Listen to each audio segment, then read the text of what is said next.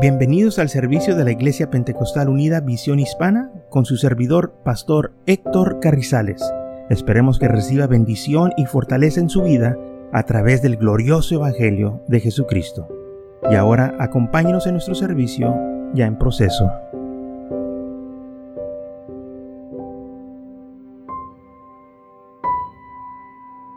En Deuteronomio capítulo 6, versículo 4 dice así, Oye Israel, Jehová nuestro Dios, Jehová uno es.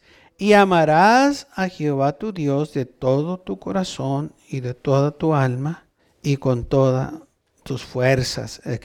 Y en Marcos el Señor lo vuelve a repetir cuando le preguntaron cuán era el primer y gran mandamiento. Marcos 12 también se encuentra en los otros evangelios, pero yo tomé aquí de Marcos, que dice Marcos 12, 28, acercándose uno de los escribas, los que le habían oído disputar y sabía que les había respondido bien, le preguntó, ¿cuál es el primer mandamiento de todos? Jesús le respondió, el primer mandamiento de todos es, oye Israel, el Señor nuestro Dios, el Señor uno es, y amarás al Señor tu Dios con todo tu corazón, con toda tu alma, con toda tu mente, con todas tus fuerzas. Este es el principal mandamiento. Esto fue lo primero que el Señor les mandó al pueblo de Israel que hicieran, que lo amaran a Él. Bueno, la Biblia también nos dice nosotros lo amamos a Él porque Él nos amó primero. Aleluya. Entonces el Señor les dio a ellos mandamientos para que siguieran y todo para que ellos no fueran en poses de dioses ajenos. Él hizo muchos milagros en sus vidas y entonces ellos deberían haber estado agradecidos con el Señor, lamentablemente no lo fueron.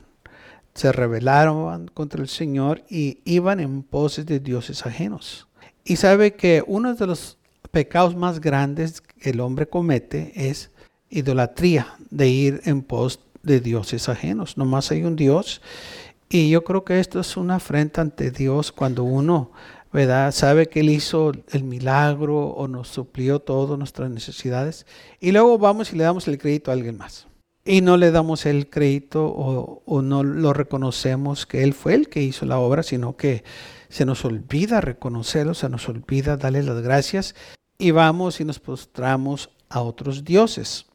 Ahora, cuando nosotros hablamos de dioses, ¿a qué nos estamos refiriendo cuando hay otro Dios? Bueno, hay muchos dioses, pero nomás hay un Dios verdadero. Pero cuando nosotros hablamos de dioses, o la Biblia menciona dioses, ¿a qué se está refiriendo? Bueno, un Dios es a alguien o a algo que personas le dan o le pagan homenaje, o sea, tienen respeto y admiración, que se postran o se rodillan ante aquella uh, imagen, aquella persona, porque una persona, alguien lo puede tener como un Dios.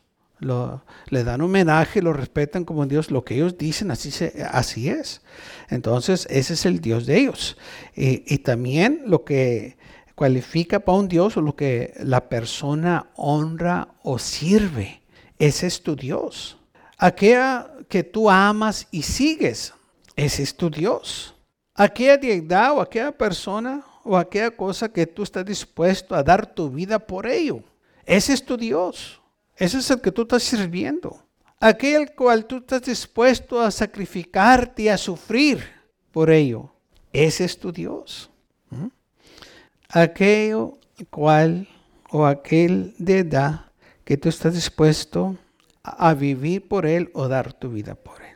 Ese es tu Dios. Si usted está dispuesto a dar su vida por Jesús, ese es su Dios. Si está dispuesto a vivir por Él, ese es su Dios. Si está dispuesto a sufrir por Él, ese es su Dios. Si está dispuesto a honrarlo, ese es su Dios. Si está dispuesto a, darle homenaje, a respetarlo y darle toda su admiración y respeto y inclinarse ante Él, ese es su Dios. ¿Mm? Pero sabe, no todos hacen esto con el Dios de la gloria. Muchos hacen todos estos actos que yo le mencioné por una imagen, que tiene ojos y no ve, tiene oídos y no oyen, tienen manos y no pueden palpear, tienen nariz y no pueden respirar, tienen oídos y no pueden escuchar, tienen pies y no pueden caminar. Y lamentablemente esos son los dioses de muchos. Hay dioses de papel, dioses de barro, dioses de oro. Y gente se los cuelga en su cuello y los trae ahí este, paseándolos. Ese es el Dios de ellos. Pero el Dios de nosotros vive nuestro corazón. Y no lo cargamos a Él, Él nos carga a nosotros. Aleluya. Él tiene cuidado de nosotros. entonces, ¿qué es un Dios? Algo que tú admiras, algo que tú estás dispuesto a seguir. Dale todo tu amor, toda tu devoción. Ese es tu Dios. Y sabe, el Señor es lo que espera de nosotros. Porque el mundo está dispuesto a hacer esto por sus dioses. ¿Qué de nosotros hacer esto por nuestro Dios? De serle fiel hasta la muerte, el Señor dice, y te daré la corona de la vida. Pero también dice la Biblia que nuestro Dios es un Dios celoso. Él no va a compartir su gloria con nadie. Ni tampoco quiere que nosotros andemos detrás o en pos de dioses ajenos. Dice la Biblia en Éxodo capítulo 20, versículo 3, no tendrás dioses ajenos delante de mí. O sea, yo debo de ser tu prioridad. Yo debo de ser tu Dios en todo. No puede haber nada en tu vida que tú a tus seres más, o que ames más, o que tú estimes más, si no es el Señor. Amén. Tiene que ser el Señor para que Él sea tu Dios. Así tiene que ser. Mire, el Señor nos amó tanto que Él estaba dispuesto a dejar toda su gloria y venir al mundo a pagar el precio para redimirnos a nosotros se dio sin reserva. Y si Él, hermanos, nos amó, porque la Biblia dice que Él nos amó, nosotros también lo debemos llamar de esa manera. Dejarlo todo por seguir a Cristo. Éxodo 20, capítulo 5, dice, no te inclinarás a ellos, ni los honrarás, porque yo soy Jehová tu Dios fuerte, celoso, y que visito la maldad de los padres sobre los hijos hasta la tercera y cuarta generación de los que me aborrecen. El pecado de idolatría, hermanos, es muy, muy este, ah, terrible ante Dios. Es uno de los pecados más grandes que uno puede hacer contra Dios. Postrarse y después que lo conoces, postrarte a otro Dios. Eso es encender la ira de Dios. Es un pecado muy grave. Y por eso nosotros tenemos que acordarnos de estos mandamientos, de lo que el Señor nos está pidiendo. Dice, no te inclines a nada. No importa que, como los tres jóvenes hebreos que les dijeron, ¿sabes qué? Si no se inclinan ustedes a este ídolo, los vamos a matar, los, vamos a echar en, el horno de fuego. Y los tres jóvenes hebreos dicen, bueno, mira, nosotros no vamos a inclinarnos ante ese ídolo. Nuestro Dios nos puede librar, pero si Él escoge no hacerlo, no nos vamos a inclinar, no nos vamos a arrodillar ante tu Dios. Hermanos, así también debe de estar nuestra determinación nuestro corazón. Yo no me voy a arrodillar ante ningún Dios ajeno. Que dice, si no te arrodillas, te voy a quitar la vida, pues quítame la vida, pero yo no me voy a hincar delante de ti. ¿Mm? Porque hay gente que lamentablemente le han dado esa oportunidad. Si no te hincas, te mato y se hincan. ¿Por qué? ¿Por qué le tienes miedo al hombre? Dice la Biblia, teme el que puede quitarte la vida, el, que te puede echarte el lago de fuego, ¿no? La gente que te está amenazando que te va a quitar la vida, si te la van a quitar, bueno, eh, si el Señor los deja, es la voluntad de Él, y si no, pues el Señor sabe lo que está haciendo. Y lamentablemente hay muchos que en, en los este, tiempos que ha sucedido, que les dan la oportunidad, de que nieguen al Señor y muchos lo han negado y otros no. ¿Sabe que yo estaba escuchando un testimonio de unos hermanos allá en Centroamérica cuando estaban los guerrilleros allá, este, los contras contra los sandinistas en los años 80, cuando estaba el presidente Reagan. Y se dice que una vez estaban unos hermanos en un culto y todos estaban cantando y alabando al Señor y la iglesia estaba llena y sabe que de repente llegaron estos guerrilleros y unos se quedan allá afuera y otros entran con sus matralletas y pistolas y, y los hermanos pues todos se, se, detienen, ya no nadie está cantando y, y todos empiezan a temblar y, y entra un subcomandante y va directamente al púlpito y le dice a aquel hombre que estaba detrás del púlpito, usted es el pastor. Y, pues, pues, sí, señor. Y el pastor pues dijo, sí, yo, soy. Y dijo, pues aquí los vamos a matar a todos. Y todos los hermanos empezaron a orar y a clamar al Señor. Dijo, pero ¿saben qué? Dijo, los que no quieren morir los vamos a dar oportunidad que se salgan, que se vayan. Y los que se queden los vamos a matar. Los que nieguen a Cristo, pues sálganse. Y los que no lo quieren negar, aquí termina todo. Oígame, pues no salió la mayoría de los hermanos corriendo para afuera. Y se quedó el pastor nomás con unos cuantos ahí, todos temblando. Y allá afuera se oyó, hermano, las matralletas y los disparos de las armas. Y todos los hermanos que salieron para afuera los mataron. Y los que estaban adentro, pues empezaron a temblar y pensando que ellos eran los que seguían. Y el subcomandante que estaba enseguida del pastor dijo, no se preocupe, pastor, no le servían a usted ni a nosotros. Sigan el culto, nosotros ya nos vamos. ¿Mm? Eso fue un, testimonio verdadero.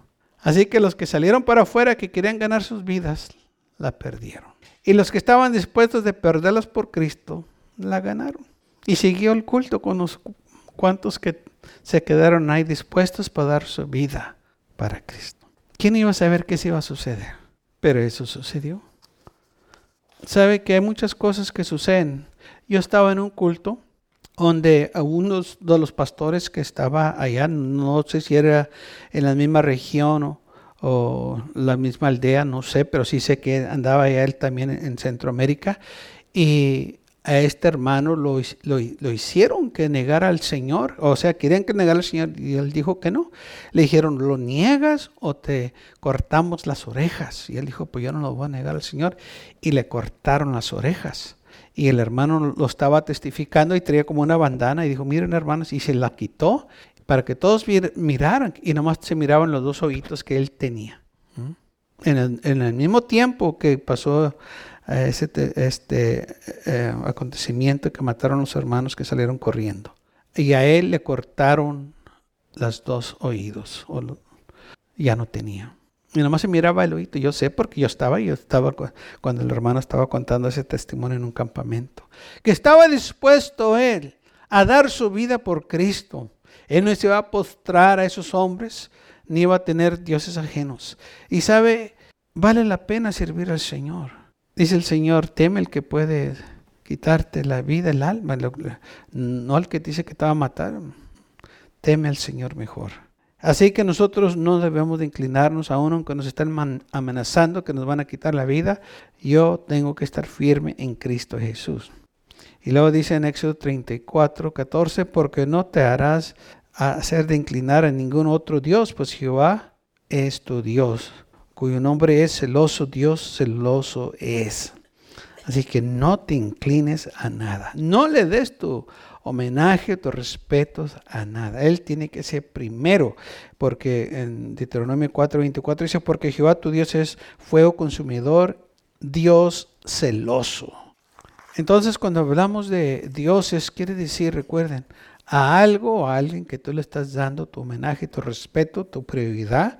Y sabe que hay muchas cosas que el hombre no lo mira como su Dios, pero es, porque lo están poniendo primero. O sea, están dispuestos a dar su vida por ello y pagar un sacrificio por lo que ellos aman. Ese es su Dios.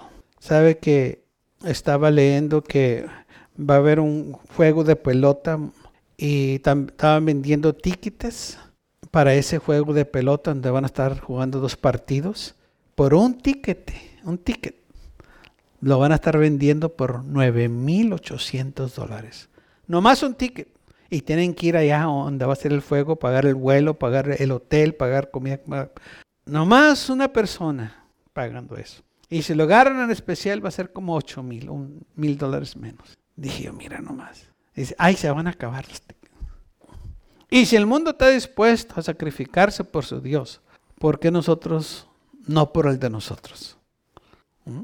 Si ellos están dispuestos a pagar, fíjese, 9.800 dólares, eso es un dineral. Ahora si van dos, si van tres, si van cuatro. Por un juego, nomás un juego, por unas tres, cuatro horas. Bueno, ese es su Dios de ellos. Dicen que no, pero pues lo aman tanto que están dispuestos a sacrificarse por ello. Otros sirven a sus dioses, conocen sus vidas, conocen lo que han hecho, sus cantantes favoritos, conocen toda su música, cuando empezaron, cuando eh, grabaron y qué tantos Grammys tienen y este y el otro. Eso es su Dios. ¿Por qué? Porque esa es su prioridad. La prioridad de nosotros debe de ser Jesucristo. Amén. O sea, hermanos, si vamos a vivir para el Señor, vamos a vivir para el Señor. Vamos a saber todo de Él. Vamos a sacrificar, vamos a hacer todo lo posible por agradar al Señor. Deuteronomio 5, 9, no te inclinarás a ellos ni les servirás, porque yo soy Jehová tu Dios, fuerte, celoso, que visite la maldad de los padres sobre los hijos hasta la tercera y cuarta generación de los que me aborrecen. ¿Cómo sabemos si el Señor es nuestro Dios y lo estamos poniendo a Él primero en nuestras vidas? ¿Sabe que eh, el mundo religioso dice, está bien este, que vayas a la iglesia, pero no te comprometas, nomás ve y, y escucha, y, pero no hagas ningún compromiso con el Señor. Y puedes andar acá también con nosotros. Y muchas veces, lamentablemente, muchos caen en esta trampa. Durante la semana no se sabe si sirven al Señor o no. Pero el domingo o el sábado o el día que tienen culto, ahí están. El servir al Señor es de todos los días para nosotros porque lo conocemos o lo debemos de conocer todos los días. Amén. Porque no se va a morir un domingo. a menos que ya lo tenga todo planeado. No sabemos cuándo vamos a morir. Que si morimos un lunes o un martes y no alcanza para llegar al domingo. Por eso debemos servir al Señor todos los días de la semana y no dejarlo para la desidia. Comprometernos completamente con Él. Recuerden, dice el Señor, yo soy un Dios celoso, no te inclines a nada, no le sirvas a nadie. Porque el Dios, porque el Dios celoso, Jehová tu Dios, el medio de ti está, para que no se inflame el fuego de Jehová tu Dios contra ti y te destruya sobre la tierra. No te inclines a nadie. No le des tu tiempo a los otros dioses. No los sigas, no los ames.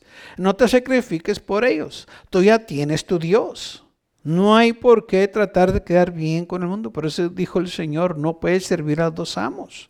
Porque el Señor tu Dios es un Dios celoso y Él requiere y, o manda, como dice que la Escritura, que lo ames con todo tu corazón, con toda tu alma, con toda tu mente, con todas tus fuerzas. Te tienes que comprometer completamente con el Señor. Para que esto realmente te trabaje y disfrutes las cosas del Señor, te tienes que comprometer 100%. No podemos estar a medias. No podemos estar indecisos. ¿Estás o no estás? ¿Estás comprometido o no estás comprometido? No, pues es que eh, pues todavía no me decido. Bueno, pues decídete antes de que sea demasiado tarde. No puedes servir a dos amos. La Biblia no lo dice muy claro. Ahora, ¿por qué nos tenemos que comprometer? Porque de nada te va a servir si no te comprometes viniendo a la iglesia. No vas a ser salvo porque no estás comprometido. Y si tú no estás comprometido con el Señor, Él no está comprometido contigo. ¿Mm? Por eso tenemos que comprometernos. Tenemos que servirle de corazón. Tenemos que llegar a ese punto en decir, no, yo voy a servir al Señor, porque Él es mi esperanza. Porque mire, usted y un día vamos a morir. Y es lo que lamentablemente mucha gente se le olvida. Van a morir y van a necesitar al Señor. Pero si no estaban comprometidos con Él, ¿qué va a pasar? Tenemos que comprometernos. El pueblo de Israel, este fue el problema de ellos, que ellos no se querían comprometer con el Señor, pero sí querían que el Señor se comprometiera con ellos. Y el Señor dijo, no, así no trabaja. No se inclinen ante dioses ajenos porque yo Jehová soy un Dios celoso. Dice que visito la maldad de los padres sobre los hijos hasta la tercera y cuarta generación. El pecado de idolatría, hermanos, es muy serio. Cuando nosotros le estamos adorando a un ídolo, a una persona, o que estemos adorando el placer o, lo que nos gusta hacer, eso es algo que el Señor no le place tenemos que ponerlo al Señor primero. Él tiene que tener, hermanos, toda nuestra atención. Y cuando usted y yo lo hacemos, sirviendo al Señor, hermanos, se disfruta, se, se siente tan bonito porque estamos comprometidos. Y Él está comprometido con nosotros. Las promesas del Señor son estas. Nunca te desampararé ni te dejaré. Esas son las promesas del Señor cuando estamos comprometidos con Él. Pero lamentablemente hay unos que no se quieren comprometer. Quieren todos los beneficios, pero no quieren ninguna responsabilidad. Así no se puede. Tenemos que comprometernos con el Señor y también tener la responsabilidad de servirle, de amarle, de ser fiel, no andar en pos de dioses ajenos, inclinándonos a otros dioses, porque el mundo, tiene muchos dioses. Yo nomás tengo uno. Amén. Porque lo que dice aquí, oye Israel, el Señor nuestro Dios, el Señor uno es. No dice dos, no dice tres, no dice cuatro, no dice cinco. Dice uno, uno es. Y lo amarás con todo tu corazón, con toda tu alma, con toda tu mente y con toda tu... En otras palabras, lo tienes que amar completamente. En lo que usted piensa más, ese es su Dios. En lo que usted ama más, ese es su Dios. En lo que usted está enfocado más, ese es su Dios. O sea que el Señor tiene que tener prioridad. Que está dispuesto a dejar todo a un lado por servirle a Él. Cuando es tiempo de servir a la iglesia, deja todo para después. Yo primero tengo que ir a buscar al Señor. Dejamos todo a un lado, hermanos, para agradarlo a Él. Cuando nosotros amamos al Señor, fíjese, y deseamos que lo amamos, si el Señor nos habla, que nos vayamos de misionero, ¿nos, nos iremos? ¿Sí? ¿Lo haría? Si el Señor dice, te quiero en África, ¿sería para allá, para el África? Oigo que allá el, bonito, allá el clima está bonito, dicen. Calientísimo. ¿Ah? Si el Señor les hablara, le habló a sus discípulos, y dice la Biblia que cuando les habló dejaron todo y lo siguieron. Pedro, que era pescador, con Juan, su hermano Andrés, los hijos de Zebedeo, que dice que estaban con sus padres en el barco, arreglando la red y el Señor le dijo, sígame. Y dice, y dejaron todo y lo siguieron. Mateo que estaba en el banco de los tributos, el Señor lo miró y le dijo, sígueme y dejando todo lo siguió. Ahora si el Señor le dice eso a usted, sígueme. Pues sabe que ya el Señor nos ha dicho que lo sigamos. Y dejamos todo de las cosas del mundo para seguirlo a Él. Bueno, no, no, no se asuste que, que el Señor lo va a mandar al África. Aleluya. Él sabe quién mandar. Aleluya. No creo que ninguno de nosotros este, está cualificado para ir al África. Aleluya. Porque se requiere una gente preparada. O sea, mire, cuando el Señor manda a alguien es porque ya los preparó. Él no, no nomás estabas así, no, no. Ahora, quizás lo manda a México, a ese sí prepárese. Hay muchas posibilidades que para allá sí nos, nos mande. Pero mientras aquí somos fieles. Aleluya. Donde quiera que el Señor nos guíe, lo vamos a seguir. Entonces, Él es nuestro Dios y debemos de estar dispuestos a seguirlo donde Él nos mande, donde Él vaya. Hermanos, hay que ser fiel. Y entonces, por eso dice la Biblia, lo tenemos que amar, porque si va a haber llamamientos que Él hace. Eh, vienen los llamamientos para ministerios, el Señor ha mandado a muchos para ser pastores, otros para ser evangelistas, otros para ser apóstoles, otros profetas. Pero esos son llamados que vienen a las personas que se han entregado al Señor por completo y, eh, tienen un llamado especial que el Señor les hace para el ministerio. Pero el llamado todo lo tenemos de seguirlo a Él. Amén. Y si lo amamos es fácil, porque lo amamos. Estamos dispuestos a dejarlo todo atrás porque sabemos que Él nos va a recompensar por nuestra fidelidad, por seguirlo, porque Él es nuestro Dios. A donde Él nos mande, vamos a ir. Lo que Él nos pida que hagamos, lo debemos de hacer. Y todo porque lo amamos. De eso se trata. Ahora, recuerden, no debemos de tener nosotros dioses ajenos. O sea, nada debe de tener prioridad sobre nosotros o nada se debe de apoderar sobre nosotros. Nosotros somos libres en Cristo Jesús para servirle a Él. Amén. No estamos nosotros sujetos a ningún otro Dios, no estamos nosotros sujetos a las cosas del mundo, sino que estamos sujetos al Señor y a su voluntad. Es decir, Señor, que se haga tu voluntad en mi vida, yo te sirvo a ti. Y solo a ti me inclinaré, solo a ti me voy a arrodillar. Que si alguien viene y, me dice que eh, me puestre ante ídolos o ante ellos, ah, ah, yo me voy a solo postrar ante ti, Señor. Y esto es lo que el Señor nos pide en nosotros. Recuerden, Él es Dios celoso. No le agrada que nosotros andemos en poses de dioses ajenos. No le dé usted crédito a alguien más. Déselo al Señor. Amén.